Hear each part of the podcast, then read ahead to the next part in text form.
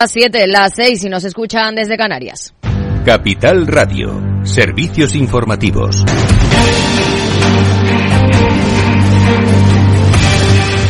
¿Qué tal? Muy buenas tardes. Estados Unidos confirma que Israel se ha comprometido a permitir la entrada de ayuda humanitaria a la franja de Gaza desde Egipto y, por otra parte, Estados Unidos ha vetado una resolución del Consejo de Seguridad de Naciones Unidas para entregar ayuda humanitaria a Gaza. The United States is disappointed this resolution made no mention of Israel's rights of self-defense. Además, el gobierno de Estados Unidos aprueba sanciones destinadas a interrumpir la financiación de Hamas, dirigidas, entre otros, a lo que han calificado como su cartera secreta de inversiones, un facilitador financiero vinculado a Irán y una casa de cambio virtual con sede en Gaza y en países como Sudán, Turquía y Qatar. La secretaria del Tesoro, Janet Yellen, ha asegurado que estas sanciones afectan a nueve personas y añade que seguirán tomando todas las medidas necesarias para negar a los terroristas de Hamas la capacidad de recaudar y utilizar fondos para llevar a cabo atrocidades y aterrorizar al pueblo de Israel. Unas medidas que se aprueban cuando el presidente de Estados Unidos, Joe Biden, ha visitado Israel y afirma que tiene pruebas de que Israel no es responsable del ataque al hospital de Gaza. Con base en lo que he visto, parece que ha sido el otro bando, no vosotros. Pero hay mucha gente por ahí que no está segura, por lo que tenemos todavía mucho por delante. I'm proud to be here. Mientras tanto, Irán ha llamado a los países islámicos a boicotear a Israel con la expulsión de sus diplomáticos y un embargo de la venta de petróleo. Y en este contexto, la OPEP Plus no planea ninguna reunión extraordinaria ni adoptar ninguna medida inmediata. Hoy también ha concluido en Pekín el tercer foro de las nuevas rutas de la seda con acuerdos comerciales por valor de 97.200 millones de dólares, según el ministro chino de Exteriores Wang Yi. ¿Qué más se ha tratado? Pero Díaz, buenas tardes. Buenas tardes. El líder chino Xi Jinping ha cargado duramente contra las sanciones de Occidente sobre Rusia por la guerra en Ucrania. Frente al presidente precisamente de Rusia, Vladimir Putin, el máximo mandatario del gigante asiático ha presionado contra los esfuerzos occidentales para reducir la dependencia de la economía china, defendiendo que el desarrollo será más lento si se ve al resto de países como una amenaza y ha añadido que la interdependencia no es un riesgo económico. En el discurso posterior al de Xi, Vladimir Putin elogiaba la iniciativa de la Franja y la Ruta e invitaba a la inversión global en la ruta del Mar del Norte, que según el presidente ruso podría profundizar el comercio entre el este y el oeste del mundo. Rusia y China están abiertas a explorar la cooperación en industrias estratégicas emergentes y en profundizar la cooperación regional. La iniciativa de la Franja y la Ruta está ahora mismo centrada en cuestiones como el cambio climático y la inteligencia artificial, ya que Xi Jinping quiere utilizarla para exportar iniciativas chinas sobre gobernanza y para generar consenso en torno a las normas de su país y su modelo de desarrollo. Y a las 8, ya lo saben, el balance aquí en Capital Radio con Federico Quevedo. ¿Qué tal, Fede, que tenemos hoy? Buenas tardes, Aida. Pues eh, como siempre, una tarde muy completa. Seguimos muy pendientes de todo lo que está pasando alrededor de ese ataque eh, que, cuya procedencia no conocemos a ese hospital en Gaza con más de 500 muertos. Eh, y obviamente eso tendrá mucho espacio en, nuestro, en nuestra tertulia a partir de las 9 menos cuarto de la noche hasta las 10, como siempre. Antes, la lupa con Laura Blanco y, por supuesto, todo el boletín de noticias y los deportes. Por cierto, hoy tenemos una noticia. Jenny Hermoso vuelve a la selección española. ¿Te acuerdan de todo el lío con el beso, con el como piquito? para no. Como para no acordarse, ¿verdad? Pues Jenny Hermoso vuelve a la selección española y también lo contaremos aquí en los deportes, en Capital Radio, de la mano de Paco Lloret. Pues a las 8 aquí el balance. Claves del mercado. Las bolsas europeas se tiñen de rojo tras el bombardeo a un hospital de Gaza que ha causado al menos 500 muertos, aunque han empezado la sesión en verde tras conocerse que el IPC de la zona euro ha bajado nueve décimas en septiembre al 4,3%. El IBEX 35 pierde un 0,92% en los 9.212 puntos. Los mayores descensos han sido para la siderúrgica ArcelorMittal, el grupo de transporte aéreo IAG y Celnex. Y entre los pocos valores que han escapado a las caídas destacan Acciona Energía y Repsol. El petróleo ha reaccionado además a los últimos acontecimientos con subidas que son ahora de más de un 1%. El Brent se sitúa rondando los 91 dólares. En Wall Street, tono negativo, el Nasdaq cae más de un punto, mientras que el S&P 500 lo hace un 0,85% y el promedio industrial es un 0,51. En el mercado de divisas, según las pantallas de XTB, el par euro dólar se negocia a 1,0547 unidades. Buenas tardes.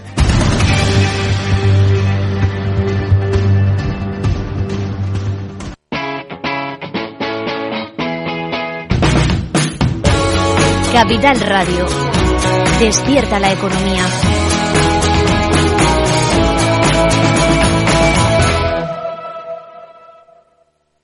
¿Hartos de ser solo un número? Ser activista también es exigir un trato más personal. Es llamar a tu médico por su nombre y apellidos y que él sepa los tuyos. El activismo de la salud tiene nombre y apellido. DKV Personal Doctor. Infórmate en el 974 88 0071 o en dkv.es barra activistas. Si quieres conocer mejor las empresas con las que trabajas, empieza por Informa. Compruébalo con tres informes gratis, el nuestro para que nos conozcas más y los dos que tú elijas para tu negocio. Solicítalos ya en Informa.es. Informa, líder en información empresarial.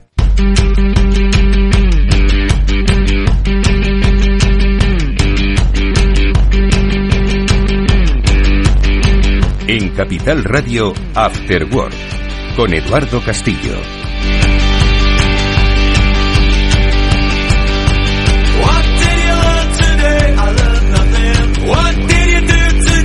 ¿Qué tal? Buenas tardes amigos, bienvenidos. Eh, comienza el Afterword en Capital Radio, dispuestos a hablar de economía y de transformación. Lo haremos en primer lugar con nuestro amigo Félix López.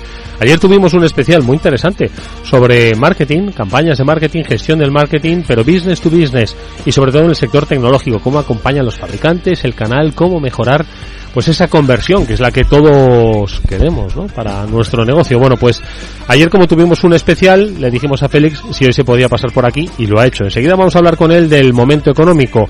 Mal momento económico, estoy seguro de que dirán algunos. Vamos a ver por qué. Buen momento económico, dirán otros. Vamos a saber por qué. Luego, transformador con Salesforce. Estará con nosotros un especialista, Adolfo Ramírez, investigador y asesor de empresas e instituciones, experto en digitalización. Ha escrito un libro Lleva muchas ediciones. Digitalízate o desaparece. Las que han desaparecido no están aquí para decir que se arrepienten de no haberse digitalizado. Bueno, pues con la ayuda Adolfo vamos a saber cuáles son un poquito esos procesos, ¿no? Por los que podemos abordar una empresa 4.0, procesos sencillos, ojo, que nos ayuden a entender el momento que vivimos. Con Pablo Rodríguez Añino, eh, que es vicepresidente de Salesforce, charlaremos, yo creo que amigablemente, muy, de una forma muy amena, con Adolfo Ramírez. Esto es Afterwork, está Víctor Nieva. En la gestión técnica seguimos oyendo buena música. Empezamos.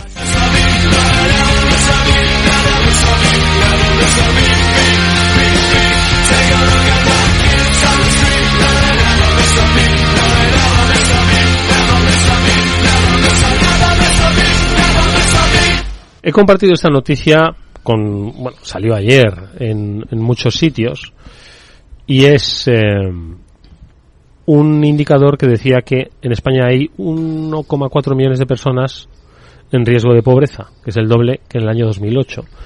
Y esas, eh, ese millón y medio de personas tenían grado universitario, tenían estudios superiores. Y entonces me llamó mucho la atención no solo por el empobrecimiento ¿no? de parte de la población española, de gran parte de la población española, derivado por supuesto de pues eh, la subida de los precios, la inflación, la falta de dinamismo del mercado laboral, ¿no? que pueda absorber pues todas las necesidades. Y dos sobre lo erróneo que fue, yo creo que la política educativa superior pues de hace 20 años, no lo sé. Félix López, buenas tardes. Muy buenas tardes. ¿Qué te parece la noticia? ¿La leíste? Eh, no me ha cogido... Sí, un poco... Me he estado mirando si puede ser cierta. Que es como siempre lo que hago yo con todo dato, ¿no? De momento no me lo creo. Luego, pues vamos a suponer que es cierto, ¿no? No he tenido tiempo para investigar, en el momento vamos Yo sé que tú al dato lo siempre muchas veces al dato se le da valor de certeza absoluta mm. y no, el dato puede estar o mal recopilado o mal interpretado o sencillamente manipulado. Sí, yo he hecho muchas experiencias, experimentos con los alumnos, ¿no? Digo, traerme un diario de economía. Lo voy a explicar porque todos los datos que vienen en la primera página, la mitad están mal. Y, me es igual que traigáis uno que otro y de cualquier día.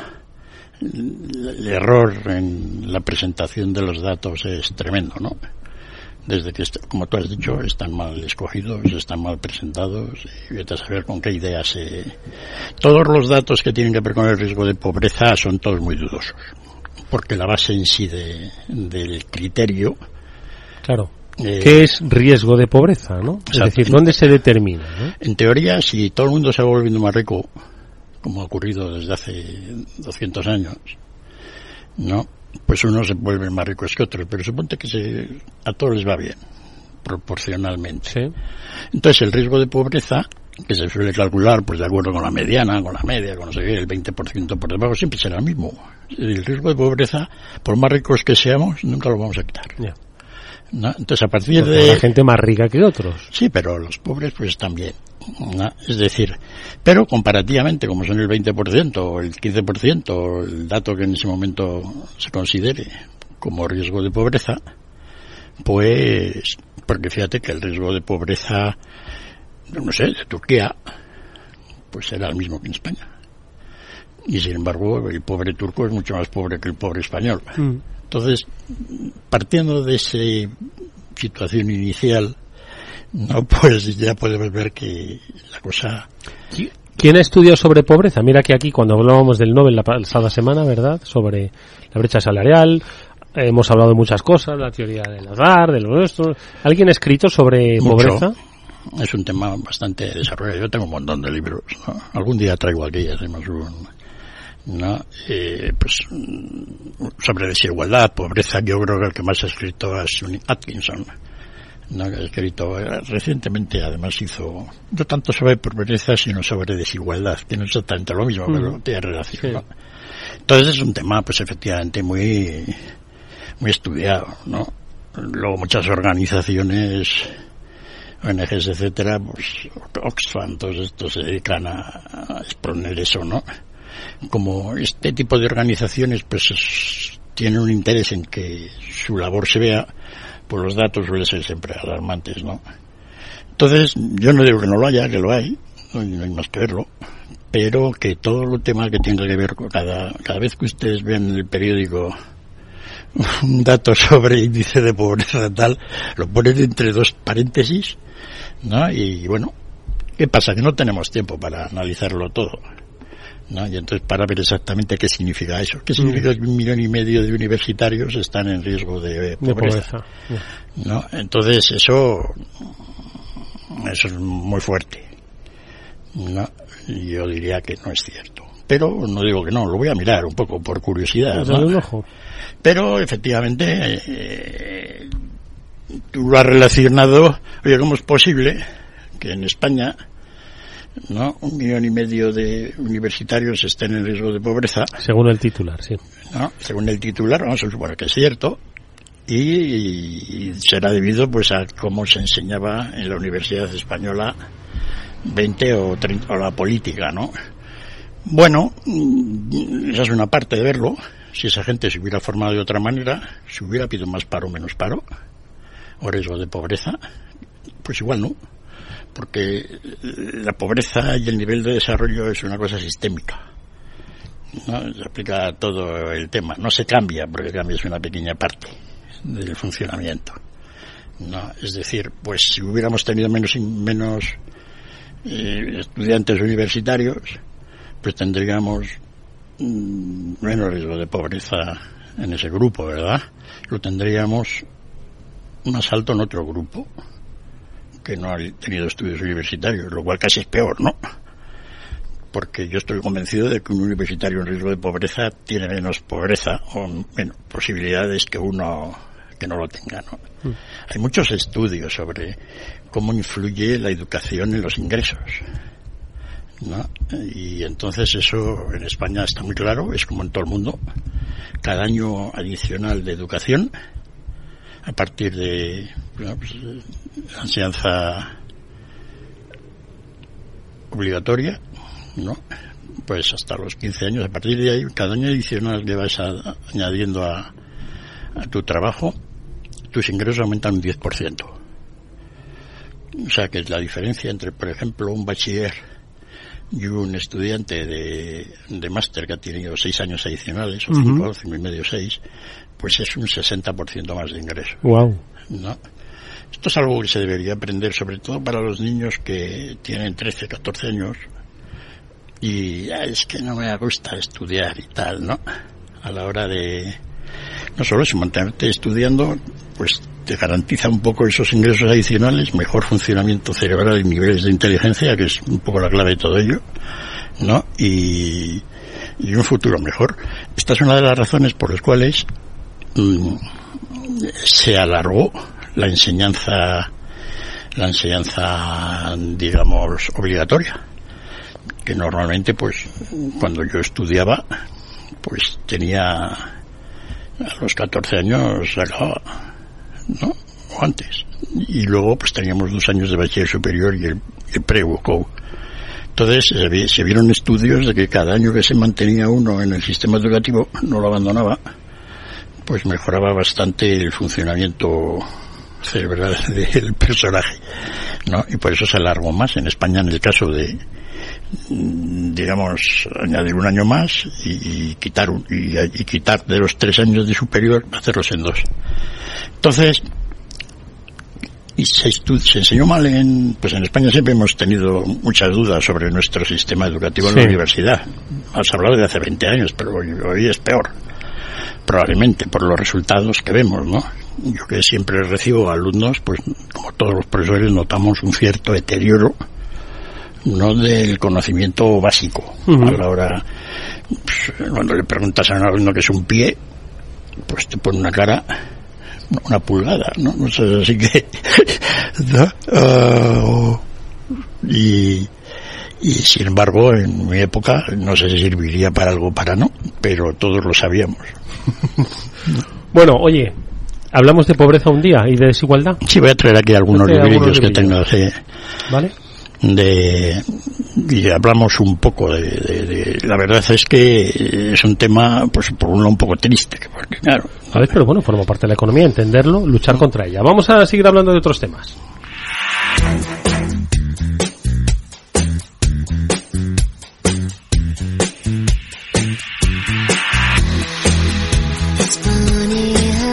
inevitable, ¿no? Que tengamos que hablar del petróleo, Félix. Y más si, si aumenta la escalera, el conflicto en Oriente Medio. ¿Cuánto está ahora mismo? Voy a mirar la pantallita. Bueno, 90 el Bren, ¿no? Materias primas. Aquí está, sí, 91. Mm, ha subido algo. El West Texas, que ese tampoco lo decimos, pero a nosotros la referencia del West Texas a nosotros digo. No, más que Para echarla en la, en, la cesa de la esquina, el West Texas me da igual, ¿no? Sí. Hombre, si vas a Estados Unidos a, a, darte una turne por allí. 91,78 según mi pantalla. ¿Cuánto ha subido hoy? Un casi un 2%. Sí. Estoy viendo. Bueno, yo me pasé la noche dos, tres de la madrugada. Rezando para que no subiese más. Viendo cómo evolucionaba toda la bronca mundial. Del, a, propósito del último episodio. Antes hablábamos en la redacción sobre lo complicado que está hoy manejar información veraz. Claro, tremendo, porque yo me pasaba, yo estuve viendo por varios métodos, televisión, ordenador, móvil, tal, Twitter, y entonces el 80% de, si yo dudo los datos, pues fíjate lo que he visto yo un vídeo, ¿no? Que, entonces no sabías bien que, era lo que era correcto y lo que no era, ¿no? Hasta que ya al final más o menos me empecé a dar cuenta, ¿no? De qué iba el tema. Pero en cualquier caso, pues se montó una buena bronca y yo estaba pensando, ¿y esto me va, digamos, a impactar sobre el precio del petróleo, ¿no? Que realmente pues es la variable que todo el mundo vigila cuando ocurren estas cosas en Oriente Medio. Y el panorama pues es feo porque hay una tendencia pues a un incremento de la violencia y, de la posibilidad de una guerra bélica, ¿no? Grande, ¿no?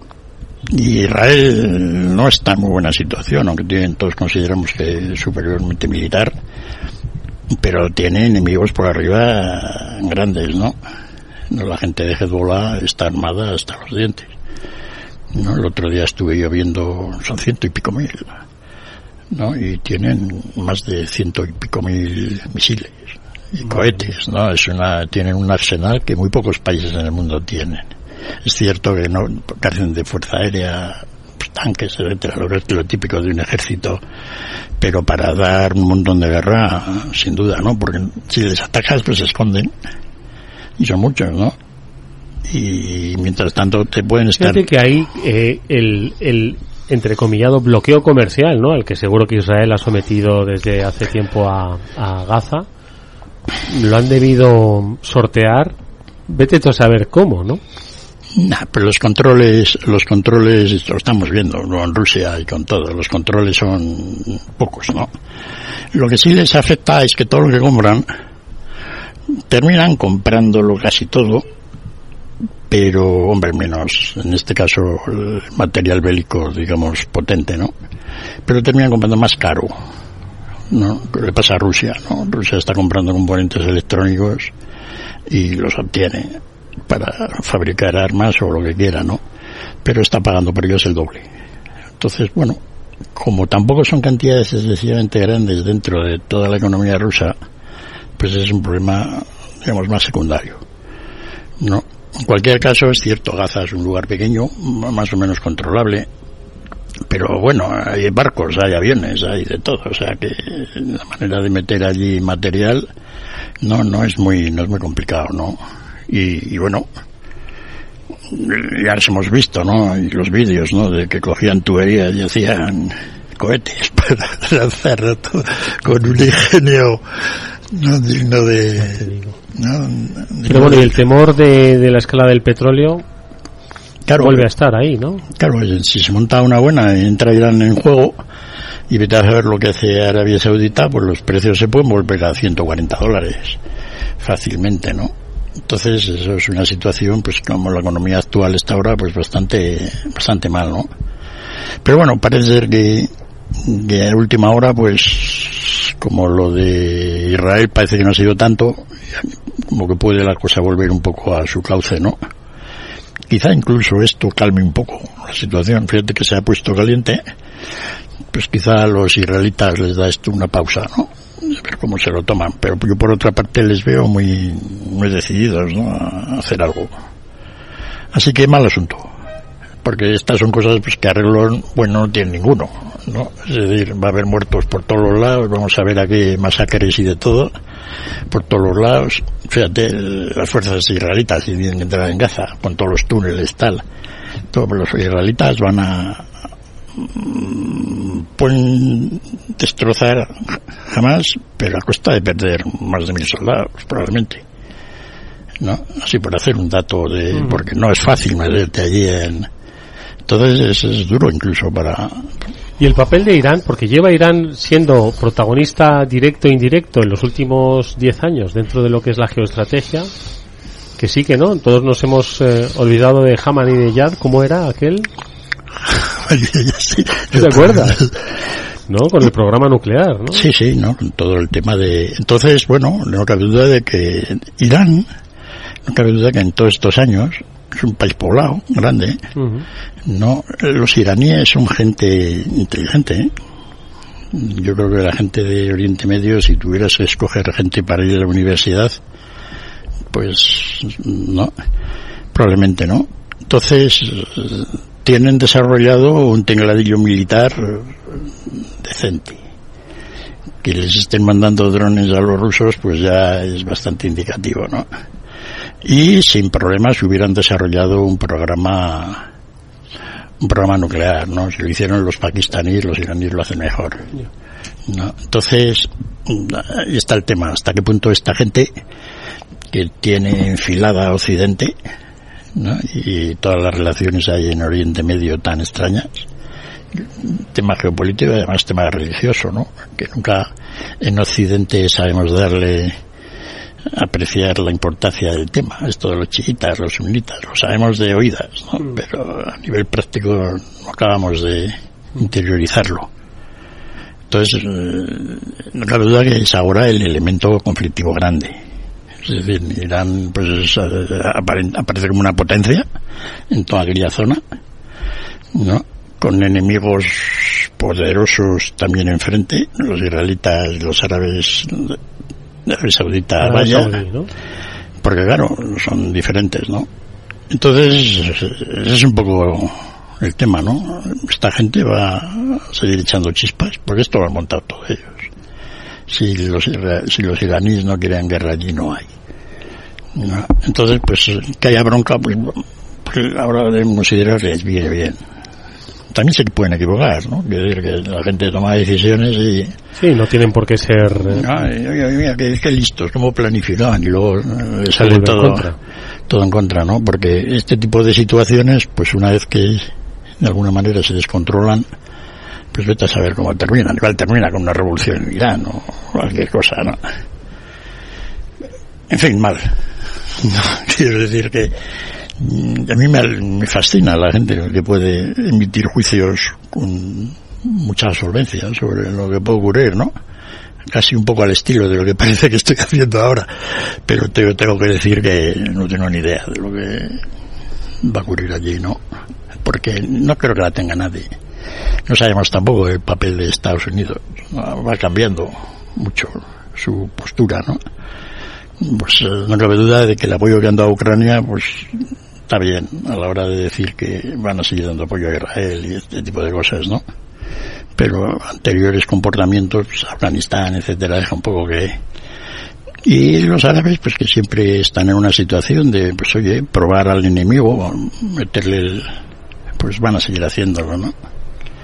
Y luego queda Europa, ¿no? ¿Qué, hacemos ahí, no?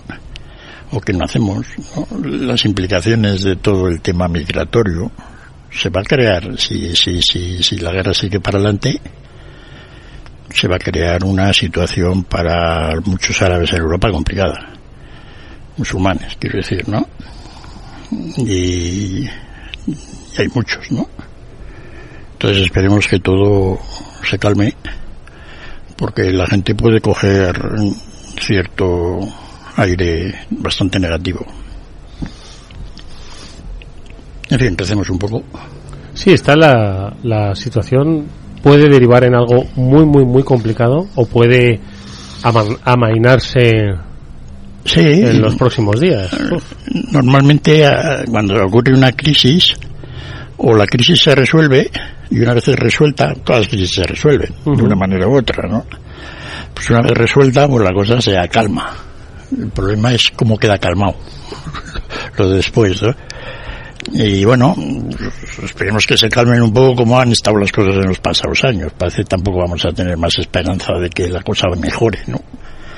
Vamos a tener pues ese problema migratorio en Europa grande que, que ya estamos viendo que, que, es un tema central ahora en las campañas electorales de todos los países y, lo seguirá siendo, ¿no? Oye, y China en este papel, esto le queda un poco lejos, ¿no? Sí. Le queda un poco lejos, ¿no? Sí, si tú ves un mapa que usan en China, Pacífico en el centro, no, los que quedan lejos somos los españoles. Sí, es donde acaba el tren de Pekín. Ese que, ese que antes, ¿no? Eh, no, los mapas de China, los mapas mundis de China, como lo de Bilbao, ¿no? Un mapa mundi, pues los mapas mundis donde China está en el centro son, son impresionantes, efectivamente. Te da la dimensión de dónde estamos nosotros, dónde está Europa, pues en, pues en donde nosotros tenemos a Nueva Zelanda ahora mismo, ¿no? Finisterre. Y la, la, época, ¿no? Yo me acuerdo cuando vi el primer mapa de esos, lo vi en Taiwán, me quedé realmente sorprendido.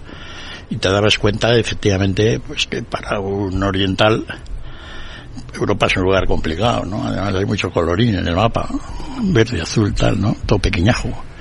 ¿no? Y bueno, eh, los chinos sí tienen esa especial habilidad de poner cara a póker, y como que no va con ellos, ¿no? La guerra de Rusia no va con ellos, pero ahora está reunido, están reuniendo los dos jefazos, pues a ver de qué hablan, ¿no? Dice que iban a, estrechar la colaboración en el G20 y no sé qué, ¿no? Pues bueno, vamos a creerles, ¿no? Pero, pero bueno, sí me han tenido esa, digamos,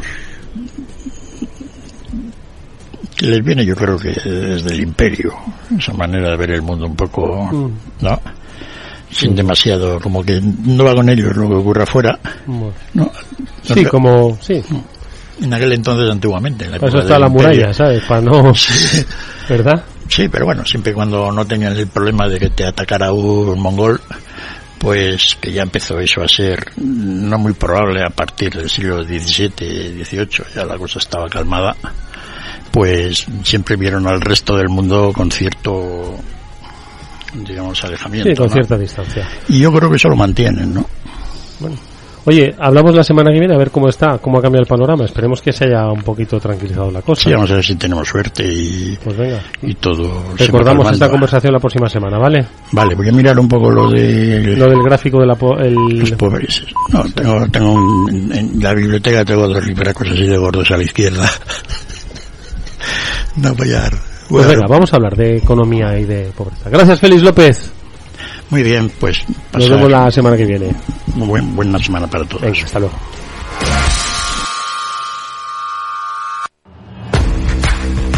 Vamos con un consejo. Si inviertes en bolsa, esto te interesa. XTB, tu broker con más de 15 años en España, tiene la mejor tarifa del mercado para comprar y vender acciones y ETFs. No pagues comisiones hasta 100.000 euros al mes.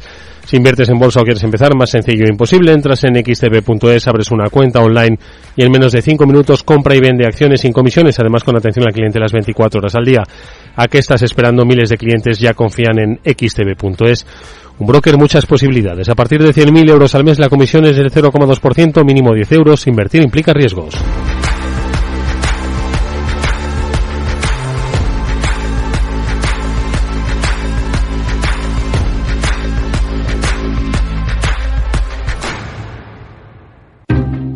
Inversión inmobiliaria acompaña al mercado inmobiliario en este nuevo ciclo. Todos los jueves de 10.30 a 13 horas, el inversor encontrará las claves para realizar su mejor inversión. La mañana de los jueves en Capital Radio tomamos el pulso al sector inmobiliario. Noticias, análisis de mercado y debates donde los protagonistas del sector podrán contar en primera persona los retos a los que se enfrenta el ladrillo. Inversión inmobiliaria pone la voz al sector inmobiliario. Aquí, en Capital Radio. Después del trabajo, After Work, con Eduardo Castillo, Capital Radio. A continuación, El Transformador, de la mano de Salesforce.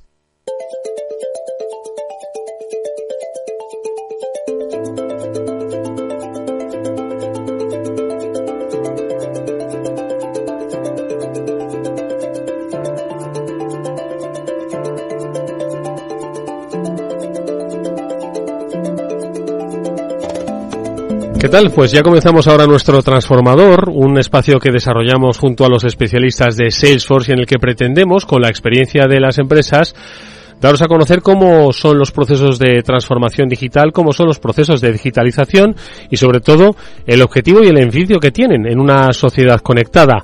Venimos desde hace más de un año hablando y, como digo, poniendo ejemplos de empresas de primer nivel, empresas de todos los sectores, pues tratando de evangelizar y sobre todo de inspirar a otras empresas, grandes y pequeñas, a que entiendan que el camino de la digitalización no es una opción, sino que es que es una obligación.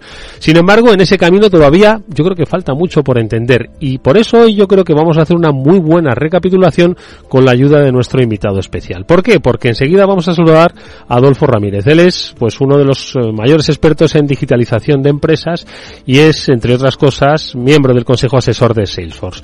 Junto a Pablo Rodríguez Añino, que es vi- vicepresidente de Salesforce y al que ya saludo. Pablo, ¿qué tal? Buenas tardes. Hola Edu, ¿qué tal? Buenas tardes. Hacía tiempo que no venías por este programa. Sí, ¿eh? es verdad. Estoy encantado de estar de vuelta con vosotros y, y bueno, de compartir estos minutos con, con Adolfo también. Y claro. además, sobre todo, para hacer, como digo, una recapitulación de, oye, ¿por qué te tienes que digitalizar? Nosotros aquí, como digo, traemos empresas que nos cuentan lo bien que les ha ido o cómo les está yendo con ese proceso de digitalización, pero aún así, todavía hay empresas que no acaban de, de no sé si de entenderlo, de verlo, de conocerlo. Bueno, hay veces que establecen otras prioridades y, lo van dejando, lo van dejando y van viendo cómo la competencia sí que se digitaliza y al final, pues, como dicen, a la fuerza ahorcan, ¿no? La gente eh, se tiene que dar cuenta que, que la digitalización, como tú bien decías, no es una opción. Nosotros estamos en el mundo de facilitar esa digitalización, aportándoles la tecnología necesaria, pero lo primero de todo yo creo que debe ser la voluntad y a partir de ahí eh, empezar a evolucionar. Bueno, pues vamos a hacerle todas estas preguntas, en las que se están haciendo ahora muchas empresas a nuestro invitado, Adolfo Ramírez.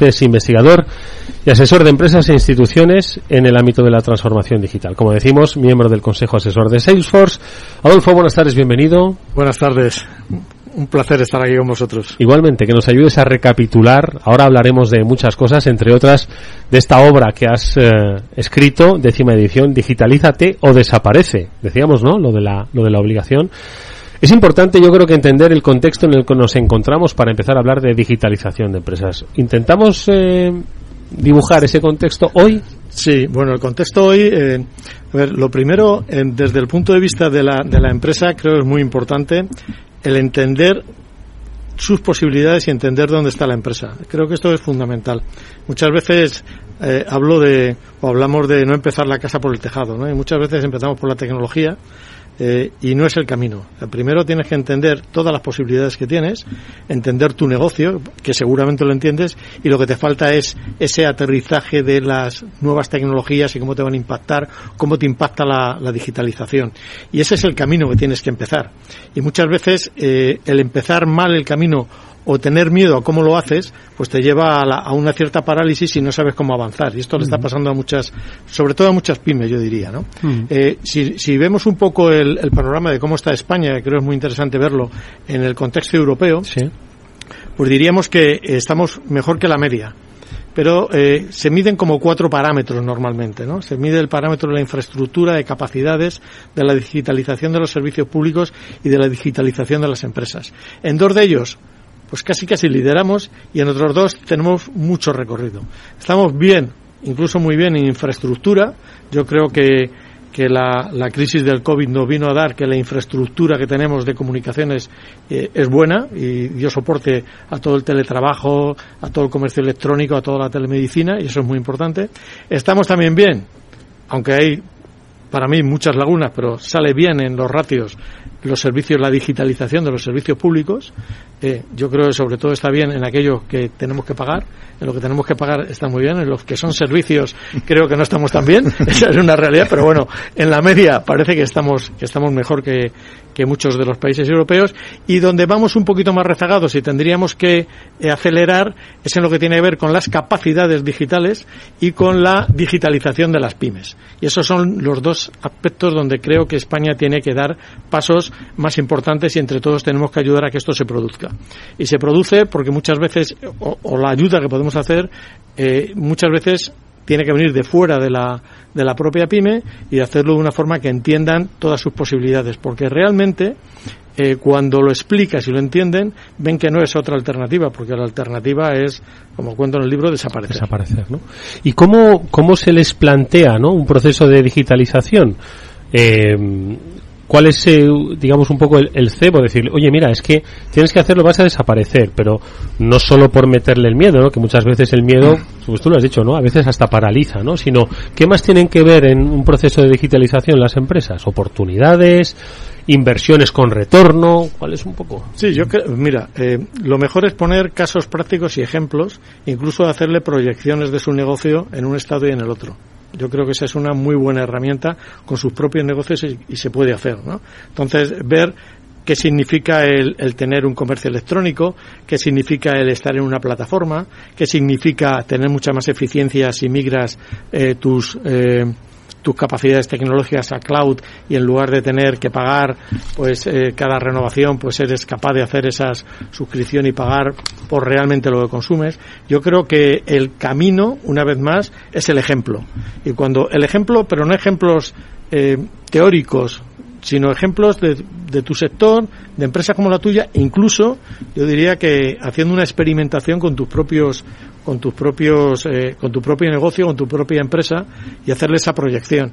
Eh, porque hoy también, con las herramientas que hay, con las plataformas que hay y con todas las oportunidades, es relativamente sencillo hacer una proyección de una empresa en su situación actual, digamos, un tanto analógica, y cuál sería esa visión si estuviera digitalizada. Cuando hablamos de digitalización, y este también creo es un punto importante, eh, no estamos hablando, no nos referimos, y a lo mejor lo podemos cambiar por transformación digital. Uh -huh. Cuando hablamos de digitalización, no nos tenemos que referir solo a automatizar procesos, uh -huh. ¿vale? Porque creo que eso lo hacen las empresas casi todas permanentemente, ¿no? Van digitalizando cosas van automatizando cosas. Cuando estamos hablando de esta digitalización con mayúsculas, estamos, hablar, estamos hablando de cambios mucho más eh, significativos en su, en su estrategia. Muchas veces tienen que cambiar los modelos de negocio. Y todo esto que tiene que cambiar los modelos de negocio, no nos olvidemos que viene como consecuencia de una cosa que no pueden cambiar y que va a ser así, que es el comportamiento de los clientes, cómo se han transformado el comportamiento de los clientes. Como los clientes nos hemos transformado, compramos y nos relacionamos de una forma completamente distinta, pues las empresas tienen que transformarse al hilo de, de lo que ocurre con sus clientes. ¿no? Entonces, poniendo en el centro al cliente, a partir de ahí es cómo hay que enseñarle cómo hay que decirle o cómo hay que hacer que entiendan las organizaciones y las empresas el cambio que tienen que producir. Cliente y a partir de ahí, de cómo me tengo que relacionar, cuáles son todas esas oportunidades, cómo me aproximo.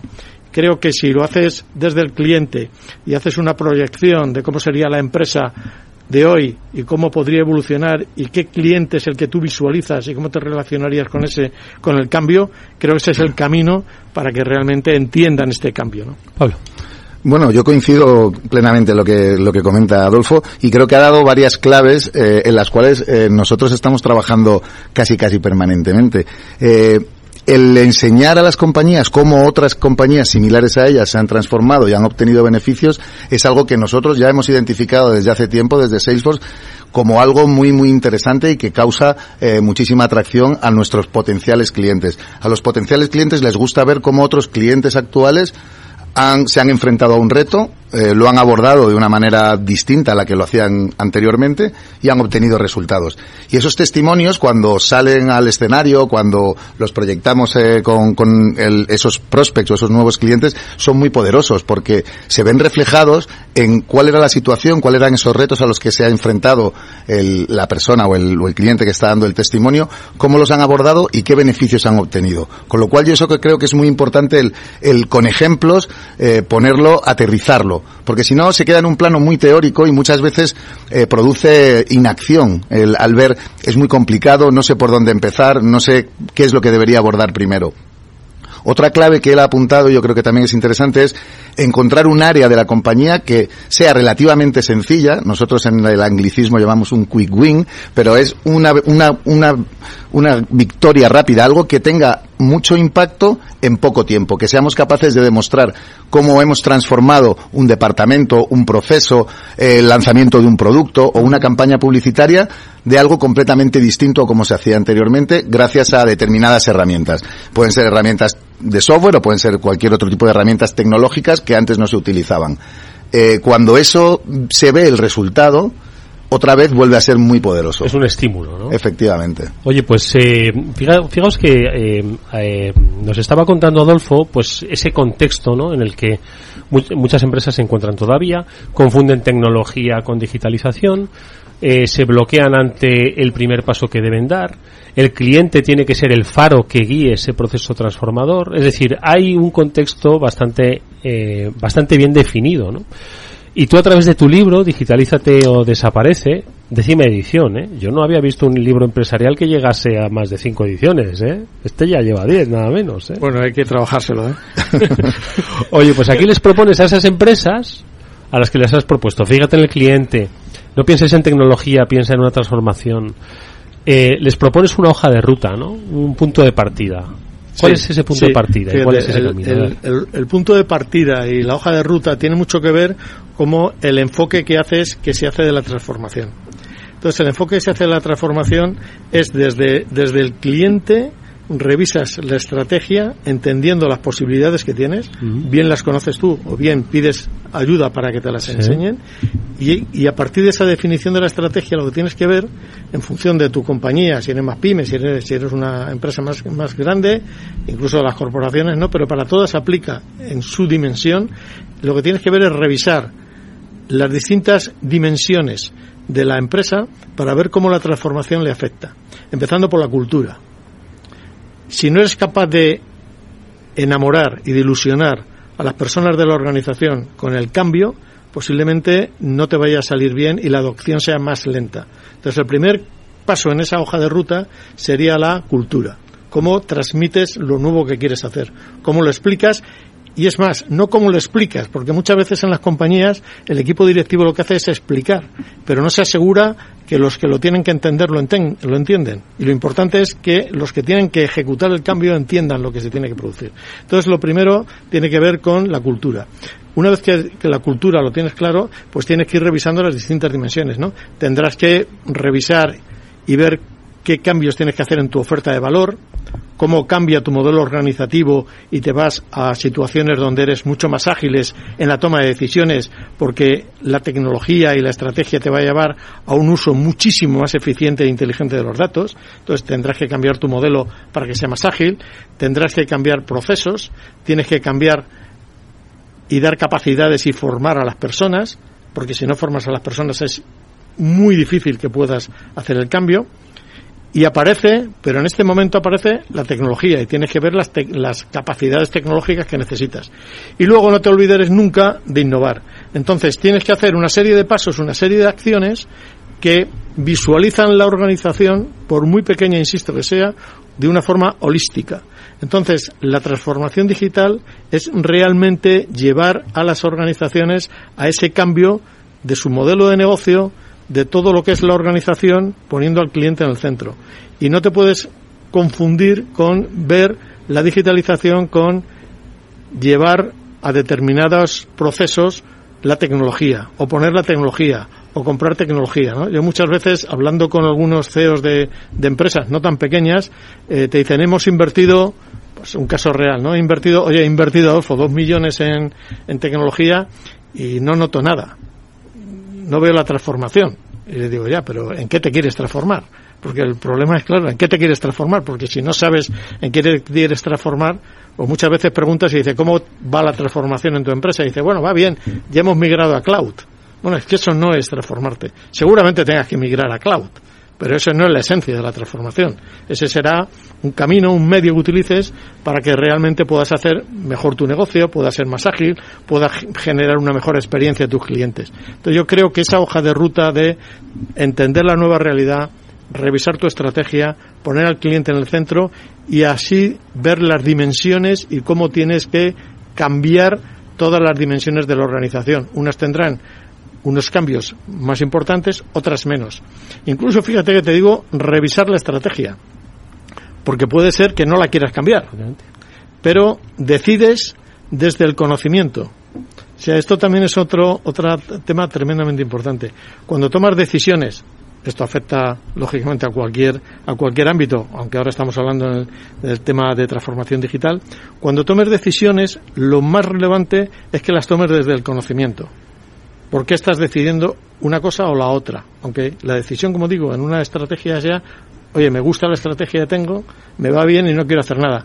Pero has valorado el impacto que tenía la tecnología y no es el momento y no lo haces. Pero decides desde el conocimiento. Lo peor que puedes hacer es decir no y decidir desde la ignorancia.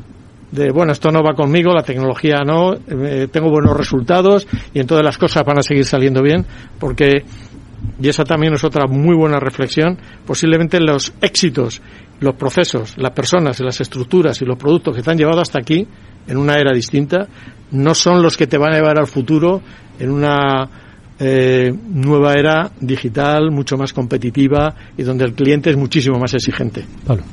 Bien, eh, vamos, coincido perfectamente, totalmente, y, me gustaría resaltar sobre todo que con lo que muchas veces nos enfrentamos o, cuando hablamos con nuestros clientes eh, nos ponen determinadas objeciones, es verdad que la tecnología, eh, Adolfo nombraba que llega en quinto lugar.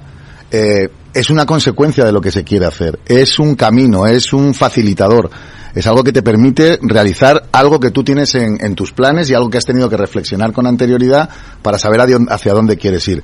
Es verdad que hay veces que se pueden automatizar procesos y que eso puede aportar eh, pues valor y puede aportar eh, reducción de costes o puede aportar eh, que, la gente pueda hacer más cosas en menos tiempo.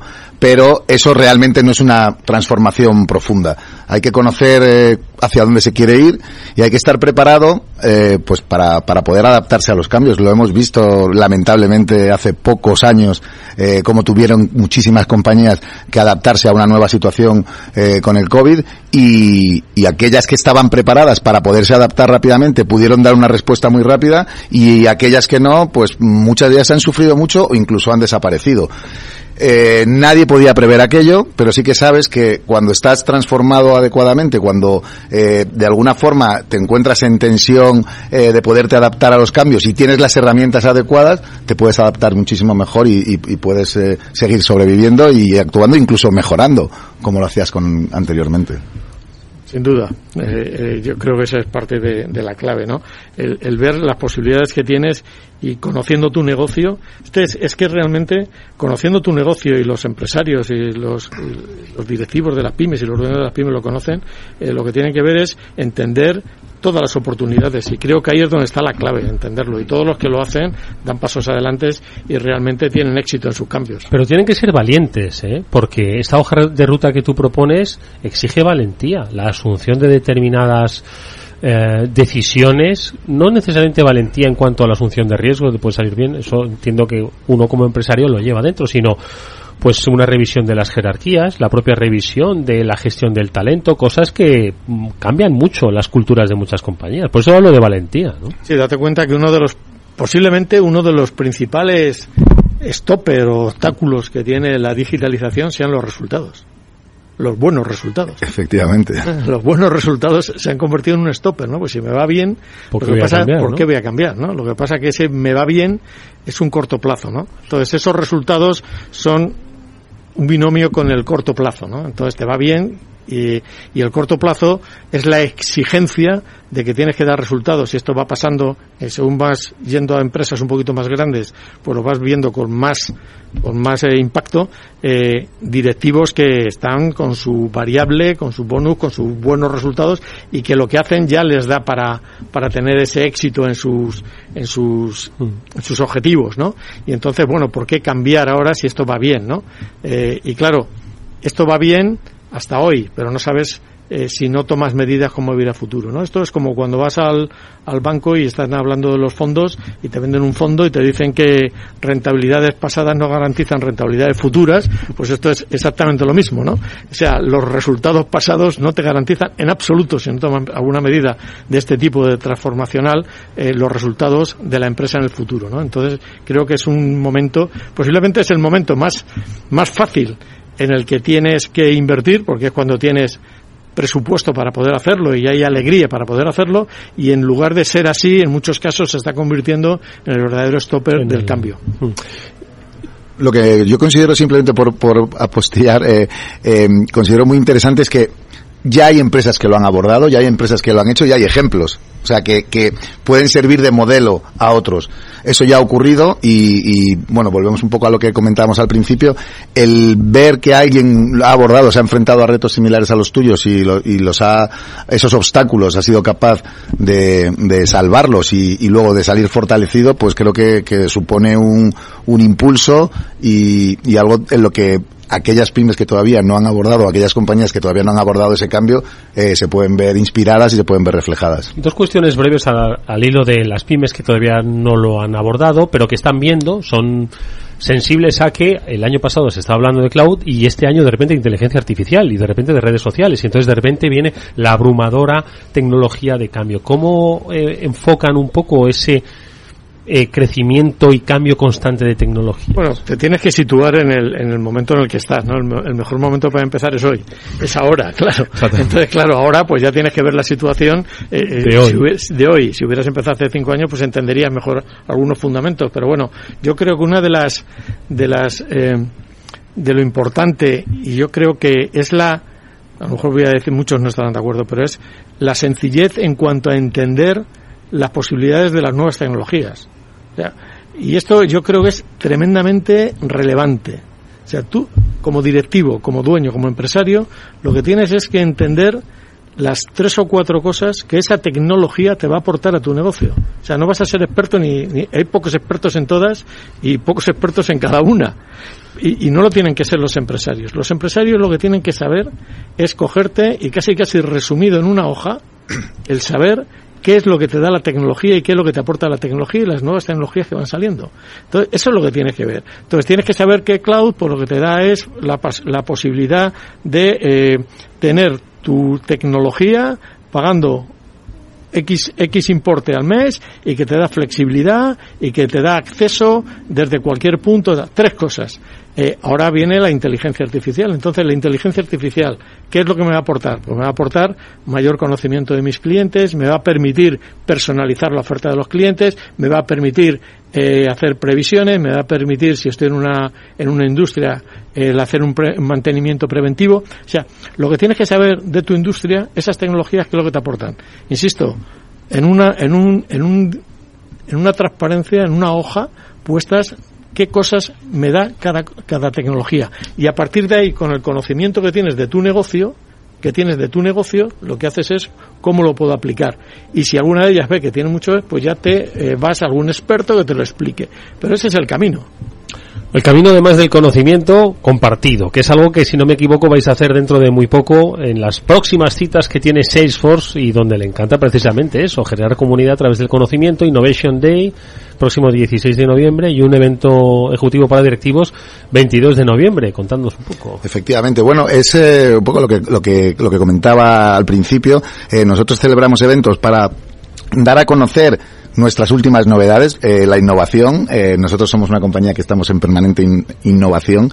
Eh, porque simplemente por apuntar, eh, la digitalización no es un fin, no es cambiar un mobiliario o es tirar una puerta o es eh, pintar una habitación y ya has terminado. La innovación y la digitalización es un proceso continuo, es un estado de ánimo en el que, estando alerta, tienes que estar mm. atento a cuáles son las innovaciones que ofrece el mercado.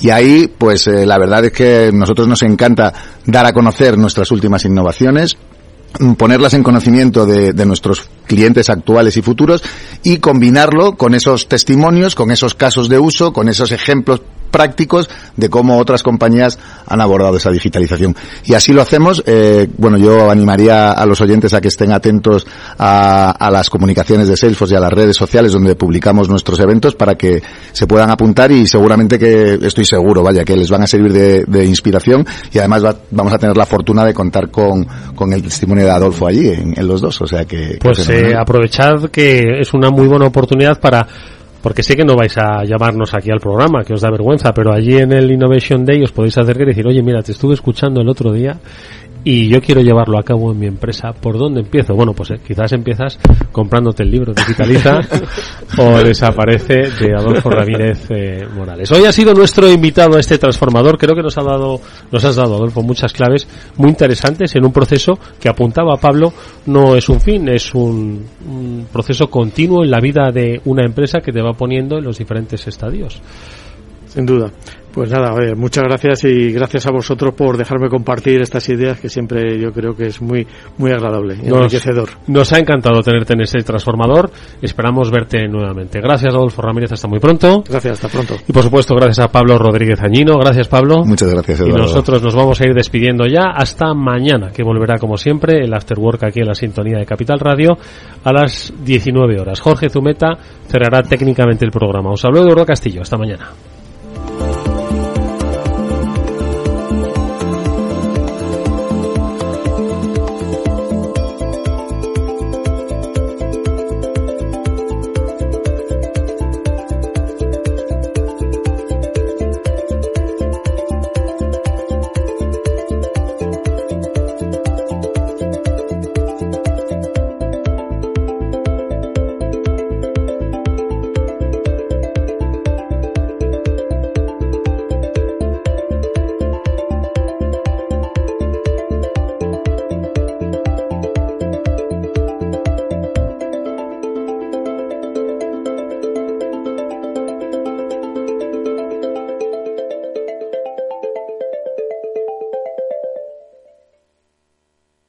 Salesforce les ha ofrecido el transformador. ¿Qué es ir más allá? Con Arval podrás llegar donde te propongas de la forma más sostenible y desplazarte como y cuando necesites con una oferta de renting sostenible, segura y conectada. Y preocuparte solo de conducir porque nosotros nos ocupamos del resto. Arval, la transición energética arranca aquí. Más información en arval.es. Capital Radio. Siente los mercados.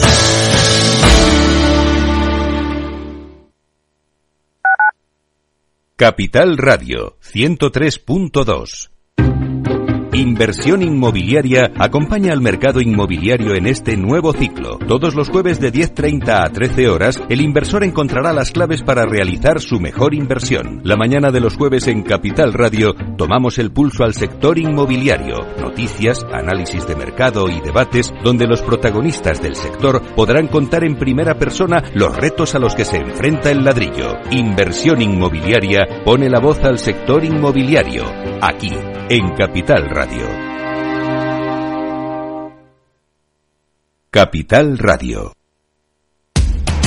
Información, análisis, previsiones, recomendaciones, todo lo que necesitas saber para tomar tus decisiones de inversión en Mercado Abierto, de 4 a 7 de la tarde con Rocío Arbiza, Capital Radio.